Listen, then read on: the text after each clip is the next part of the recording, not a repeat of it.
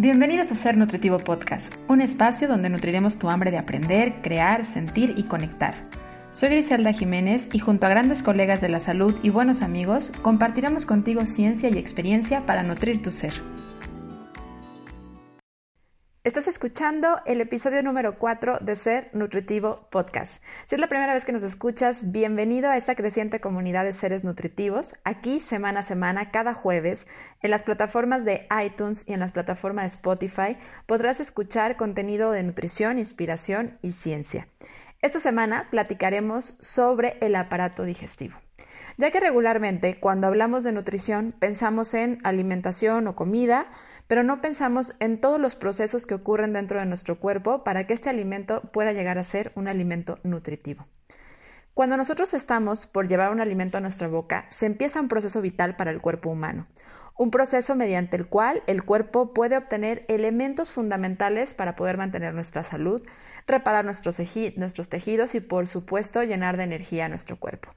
Este proceso se llama digestión. En seguidas ocasiones, cuando llegan nuevos pacientes a consulta, me hacen referencia a tener muy buena digestión por el hecho de tener varias evacuaciones o excreciones de heces en el día. Sin embargo, la digestión es más que un proceso de eliminación. De hecho, las heces son solamente un resultado de este interesante y proceso vital de nuestro cuerpo. Pero también ocurre que algunas personas expresan tener un buen metabolismo por tener una buena digestión. Y esto no necesariamente siempre es un sinónimo o podría ser una señal de salud metabólica. Es por eso que veo muy favorable hacer este episodio corto de información básica y de introducción sobre digestión de algunos de los órganos participantes y recomendaciones básicas para una buena digestión digestión es la sala de la absorción y la absorción es un paso esencial de la nutrición. Cuando nosotros llevamos un alimento a nuestra boca, para fines nutricionales, este alimento es una mezcla conformada por hidratos de carbono, grasas, proteínas, vitaminas y minerales, claro, si es que el alimento tiene un buen valor nutricional, capaz de nutrir y favorecer a nuestro cuerpo. Pero lo cierto es que para que nuestro cuerpo pueda utilizar estos nutrimentos, requiere pasarlos por un proceso de transformación llamado digestión. Por lo que una definición simple de la digestión sería un acto que realiza nuestro cuerpo con el fin de degradar el alimento a elementos más chiquitos capaces de ser absorbidos y que puedan entrar al torrente sanguíneo. El resultado de esta degradación a moléculas o partículas más chiquitas son los hidratos de carbono se degradan hasta el elemento más simple, que es la glucosa. Las grasas se pueden degradar hasta su elemento más simple, resultado de la digestión de las mismas, que son los ácidos grasos. Y el resultado de la digestión de las proteínas es llamado aminoácidos. El aparato encargado de este proceso en nuestro cuerpo se llama justamente aparato digestivo, el cual más que un aparato por sí solo es un conjunto de órganos. El proceso de digestión inicia en la boca, sitio donde masticamos para romper en partículas más pequeñas el alimento, pero también lo mezclamos con saliva con la finalidad de humectarlo y poder mezclar el bolo y favorecer al siguiente paso o proceso. El número de veces óptimas de masticación, por supuesto que depende del alimento. Se ha generalizado que es entre 20 y 25 veces, sin embargo yo te recomendaría, por salud mental y fines prácticos, no contabilices el número de veces que masticas tu bocado. Es más, te voy a enseñar más adelante la mejor manera de identificar si estás masticando lo suficiente o sería importante empezar a comer más despacio y con mayor atención. Sin embargo, hay que resaltar que este proceso es un proceso muy importante en la digestión, ya que es donde empieza el proceso digestivo. En la saliva hay dos enzimas encargadas de romper las moléculas que conforman a los hidratos de carbono a partículas más pequeñas y ser digeribles. Es por eso que los hidratos de carbono simples se empiezan a digerir desde la boca y en algunos casos es capaz de empezar a absorberlas rápidamente y se empiezan a convertir en energía rápida para nuestro cuerpo. Después de la boca, el ahora ya llamado bolo, resultante de la masticación, es impulsado hacia el esófago y aquí es donde empieza un proceso llamado deglución. El esófago actúa como un túnel, pero no es un túnel nada más como de caída libre, sino que es gracias al, al hecho de que tiene músculo eh, y que puede tener movimientos peristálticos, movimiento de relajación y contracción, que el bolo puede llegar hacia el estómago, no sin antes pasar por un músculo eh, que está en la unión entre el esófago y el estómago, llamado esfínter esofágico, el cual tiene la función de abrirse para permitir el paso del bolo del esófago al estómago y cerrarse para evitar la regurgitación o que el reflujo del contenido gástrico se vaya hacia el esófago. Una vez que el resultado de la digestión hasta este proceso llega al estómago, este se almacena ahí por un tiempo, se mezcla con ácidos, con moco, con enzimas como la pepsina, para iniciar la digestión de las proteínas. Y después es liberado a una velocidad controlada poco a poco y constante hacia la primera parte del intestino. Esta primera parte se llama duodeno y es un lugar donde se continúa el proceso de digestión de las proteínas, cerca del 50% de la digestión proteica ocurre justamente en esta parte, en la parte del duodeno, gracias a la presencia de algunas enzimas pancreáticas, pero también eh, la digestión de las grasas ocurre justamente en esta parte del intestino, gracias a la presencia de las enzimas del sistema biliar que llegan ahí para emulsificar y poder digerir las grasas hasta convertirlas a ácidos grasos, que quedamos que era la partícula más pequeña y que podía ser fácil de absorberse para poder pasar al torrente sanguíneo antes de convertirse en energía. Y es aquí donde la digestión, que inició en un alimento que pasó por la boca, que pasó por el esófago, el estómago, llega a la parte del intestino delgada delgado que está rodeado de mucosas para poder ser absorbido. Nuestro intestino delgado tiene una gran cantidad de microvellosidades que pueden permitir el paso de los nutrimentos que ya fueron digeridos para que vayan hacia la glándula encargada de muchas funciones, como es el hígado. Hasta aquí he utilizado en varias ocasiones el término llamado enzimas y no me he parado a platicarte qué significan o para qué son las enzimas. Las enzimas en general son proteínas encargadas de realizar los procesos de trabajo diario que ocurren en una célula.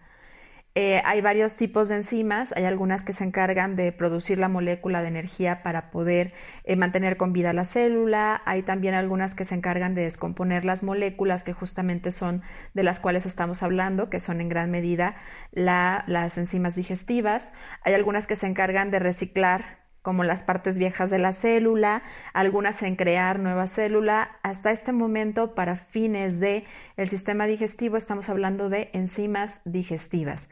Más allá de aquellas que se consumen a partir de una tableta que puedes comprar en alguna farmacia, nuestro cuerpo produce enzimas digestivas, tiene todo un proceso y aparatos y órganos que producen enzimas digestivas con la finalidad de que este proceso pueda llevarse a cabo hasta nutrir nuestra célula y por consecuente a nuestro cuerpo. Imagina que tu cuerpo es una fábrica donde se produce energía.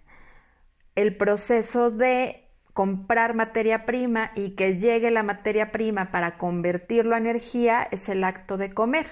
Comemos, obtenemos justamente la materia prima, que vamos a pasar a un proceso llamado digestión, en el cual vamos a fraccionarlo hasta partículas digeribles que puedan pasar a la célula a convertirse en ATP o energía para el cuerpo. Pero en esta línea de conversión, de, transformación de la materia prima llamada alimento hasta el resultado de energía, eh, hay, hay, algunas enzimas que son como la, la mano obrera, las trabajadoras, que se encargan de transformarlo a partículas chiquititas. Esa es la función de las enzimas digestivas, fraccionar a partículas pequeñas capaces de ser absorbidas. Y a final de cuentas, la acción más importante y la misión que tiene la digestión corre a, cargo justamente de las enzimas digestivas que produce nuestro cuerpo. Y una vez que los nutrimentos fueron fraccionados hasta partículas pequeñas, es donde se une el proceso de la digestión con un proceso llamado absorción. Por un lado, el proceso digestivo continúa a través del aparato digestivo con la finalidad de excretar aquello que el cuerpo del cual no pudo nutrirse y pues nos lleva al resultado de la evacuación, que ahorita platicaremos más a profundidad. Sin embargo, por el otro lado, aquello que sí era útil para el cuerpo pasa a ser absorbido, llega hacia el, hígado, que es una glándula que además de tener muchas otras funciones, corresponde o tiene funciones metabólicas en la cual eh, pues obviamente se metaboliza la glucosa, los aminoácidos, el colesterol, las lipoproteínas, vitaminas, minerales, para poder ser llevadas hasta la célula y convertirse o en energía disponible o en una energía de reserva. Y es aquí donde justamente la digestión se une con el proceso de absorción y con el proceso metabólico. Sin embargo, el proceso digestivo también continúa, ya que tenemos por ahí todavía restante en ese proceso el resto del de, eh, el intestino, en el intestino hay una gran cantidad de bacterias que habitan ahí, algunas de ellas patógenas, otras que de hecho mejoran la condición del intestino, otras que son comensales para poder consumir y digerir aquello que nosotros no podemos digerir. De hecho, muchas de estas bacterias del intestino tienen funciones muy importantes para dar color a las heces gracias a los pigmentos eh, formados a partir de la bilis. También eh, mejoran el, nos ayudan también a metabolizar el colesterol, a sintetizar algunas de hecho sintetizan vitamina K, otras vitaminas del complejo B y por supuesto nos ayudan al proceso de digestión de las fibras, las cuales pues son algo que nosotros no podemos digerir.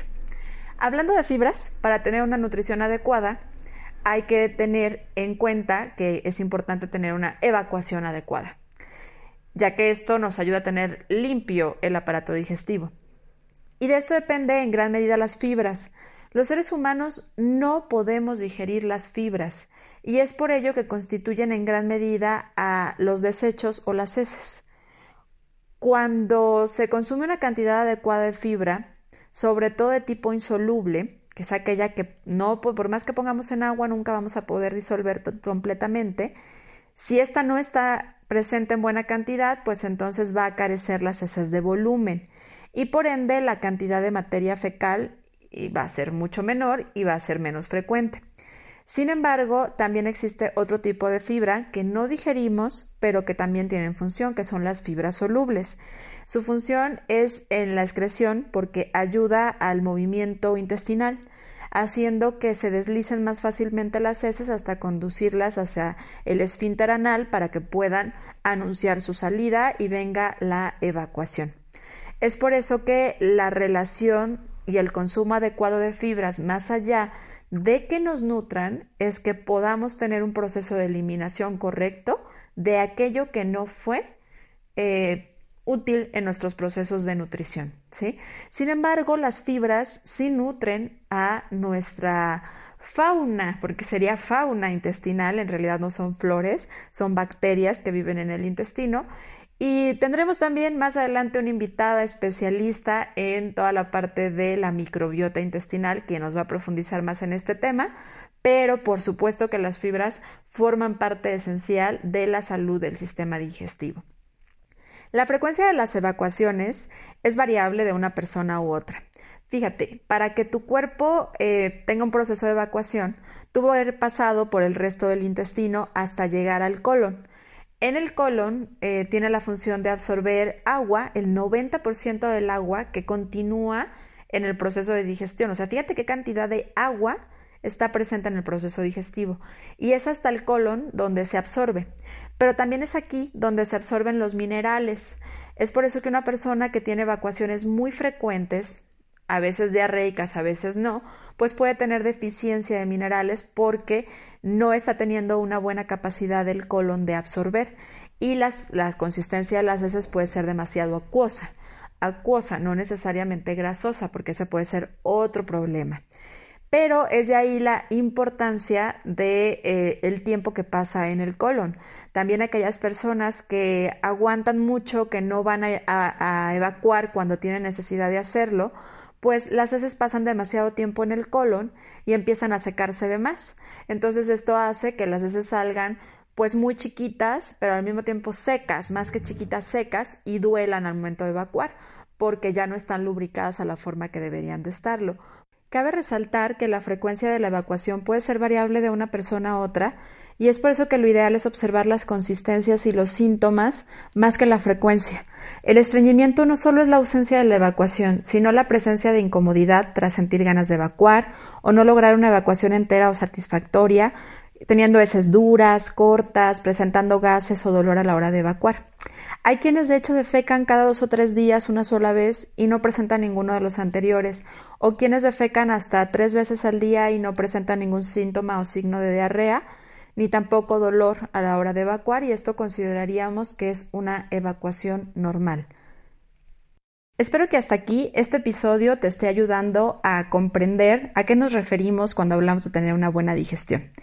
Y para eso te quiero platicar algunas cosas que puedes estar sintiendo que pueden ser indicadores de no una salud digestiva adecuada. Por ejemplo, aquellas personas que tienen mucha pesadez después de comer pudiera ser una señal de estar ingiriendo una gran cantidad de proteína o grasa en tu comida que hace que sea mucho más lenta y dificultada tu digestión y por lo tanto te hace tener dificultad para producir energía. De ahí lo importante que es el equilibrio en cada tiempo de comida.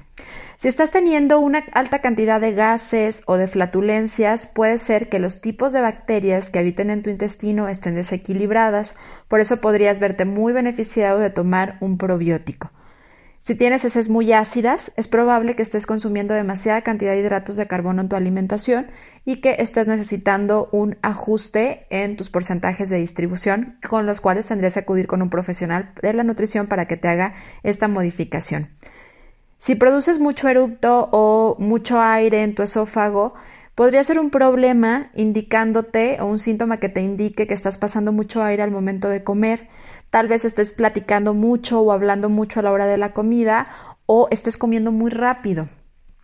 Si sientes pesadez o notas que tu alimento permanece mucho tiempo en el estómago, puede ser que no estés masticando lo suficiente para poder suavizar el bolo alimenticio y esto te esté generando que tarde más en ser fraccionado por los ácidos de nuestro y las ácidos y mucosas que están en el estómago. Recuerda que esto ocurre ya en el estómago. Si tus heces son pequeñas o tardas mucho en tener una evacuación, podría estarte siendo un indicador de falta de fibra insoluble. Si tus heces son dolorosas, puede que te esté faltando un poco más de fibra soluble. Haremos más adelante un episodio especial para que reconozcas los alimentos ricos en fibra soluble y los alimentos ricos en fibra insoluble, porque las fibras no solamente tienen funciones a nivel de consistencia de las heces, sino que también impactan en la forma en la que los metabolizamos con mayor rapidez o las digerimos. Después de tomar antibióticos, es muy importante que te des a la tarea de reforestar tu flora gastrointestinal ingiriendo algo de probióticos. Si estás teniendo problemas de regurgitación, puede estarse generando por una alta producción de ácidos en el estómago, eh, que genera como reflejo esa apertura del esfínter del que hablábamos, la valvulita, el músculo que cerraba o abría la conexión entre el esófago y el estómago, y es importante evitar aquello que te aumenta la acidez ingiriendo alimentos que sean pues de una digestión más fácil y también fragmentar tus tiempos de comida. Evitar lapsos largos de vacío en el estómago podría también ser una solución para evitar la regurgitación. Si estás teniendo problemas con la absorción de micronutrimentos, recuerda que no solamente los macronutrimentos nos nutren, la absorción de minerales ocurre también en el proceso digestivo y algunos tan importantes como el calcio pueden verse beneficiados cuando se combinan con fuentes proteicas, porque la formación de sales solubles de calcio y de aminoácidos producidos en la digestión proteica hace que sea más fácil de absorber el calcio. También el consumir alimentos ricos en, vitaminas liposolubles, que son principalmente las grasas, grasas de buena calidad, te pueden ayudar a tener una buena ingesta de vitamina D, que también es muy importante para la absorción del calcio en los huesos. Si ingieres con frecuencia carne, eh, o alimentos que puedan tener, alimentos o medicamentos que puedan tener hormonas o antibióticos, es muy importante también darte la tarea de consumir probióticos y de alimentar a las bacterias de tu intestino. Recuerda que ellas se alimentan con fibra. Una buena digestión también toma en cuenta que se inicia desde la vista. Si hablábamos que el proceso digestivo ocurre desde la boca, ocurre desde que empezamos a eh, comunicar o hay una conexión entre el alimento y la saliva, la producción de saliva inicia desde el momento en el que pensamos en la comida o observamos la comida, tenemos contacto con nuestros sentidos con el alimento. Por eso, busca siempre comer alimentos placenteros a tus sentidos y conectar tus sentidos al momento de comer.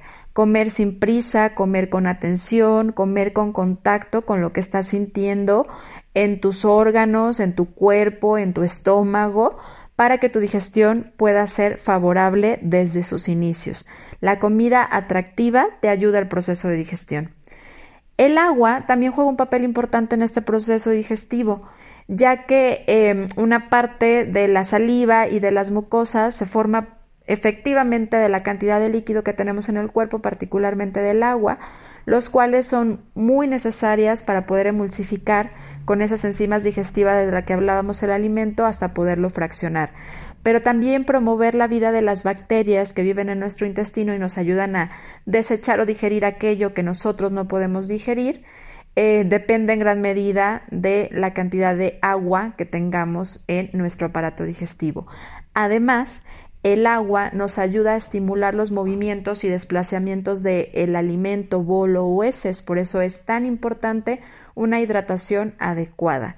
Espero que este episodio te haya ayudado a comprender mejor de lo que hablamos cuando decimos tener una buena digestión.